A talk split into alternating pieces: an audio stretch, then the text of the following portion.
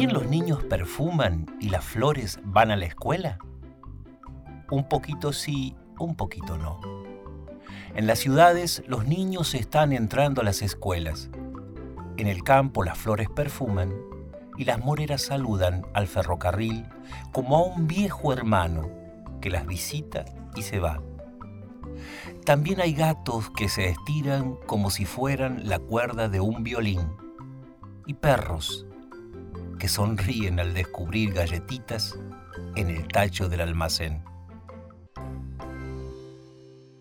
Edith vive en el campo, en la ciudad, en el cielo y en la tierra, adentro de una amapola y en las palmeras del bulevar. Ella cree que el que canta es el sol. Es tan temprano que puede ser. O es el agua del río que amanece rumoreando todavía despacito por no despertar a don Andrés, que duerme tapado con perros bajo el puente. Y entonces, ¿de dónde proviene la música, el canto? ¿Quién sabe? Un olorcito a lluvia se desprende de las piedritas al costado de los rieles. Edith abraza una mora y siente el corazón del árbol. Pero ¿quién canta? Difícil de creer, pero el que canta es el caracol. Canta un caracol en una rama y Edith lo escucha. La canción del caracol parece una canción de Navidad. ¿Qué cantas, caracol? Y el caracol no puede contestar, solo hace un movimiento de cuernitos para que Edith vea en la rama próxima más alta una hormiga que cantaba tan, tan lindo como el caracol. Edith subía de rama en rama, posándose con delicadeza cerca de cada uno de aquellos cantantes. La hormiga cantaba con voz de tenor, muy concentrada. Había dejado prolijamente atadas sus hojitas de mora para continuar el viaje ni bien terminara, pero ahora toda su fuerza y corazón estaban puestos en esta canción que, como les decía, parecía una canción de Navidad. Edith se acercó delicadamente y también le preguntó, ¿Qué cantas, hormiga? La hormiga, como el caracol, dio vuelta su cuerpito para levantar una hoja como si algo de pronto la hubiera desconectado.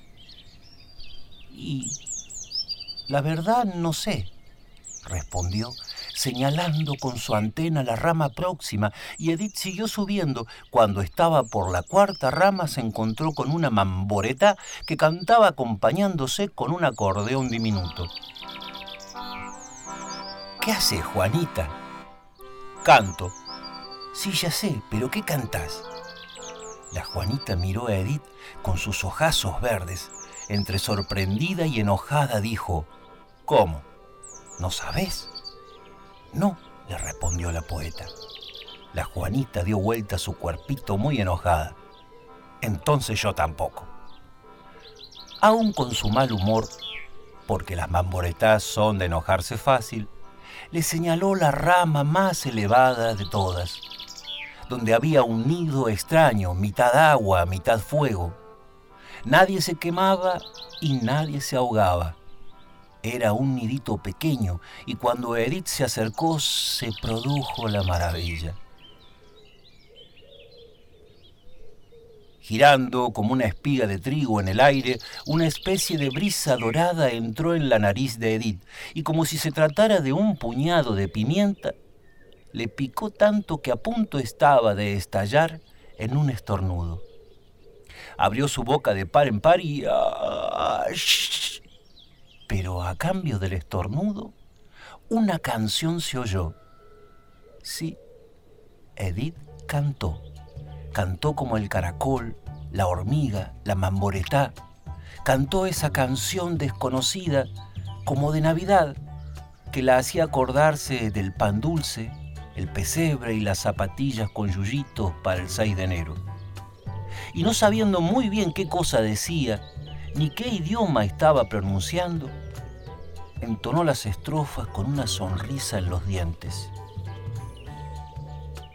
Arriba, en la rama última, En el nido, la pajarita de agua y el pajarito de fuego empollaban. Un huevo que de pronto, crack, cric, crack, se quebró entre gorjeos y aleluyas. Las moreras, el tren, don Andrés y los perros, el gato y el caracol, la mamboretá, las hormigas dieron la bienvenida al príncipe de la música, que como todos saben, emociona y conmueve en los ranchitos y en los palacios, de agua para que crezcan las flores, de fuego para abrazar al sol.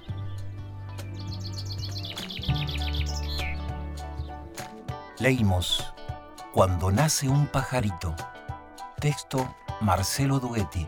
Ilustraciones Sila Aponte. Editorial Edubín.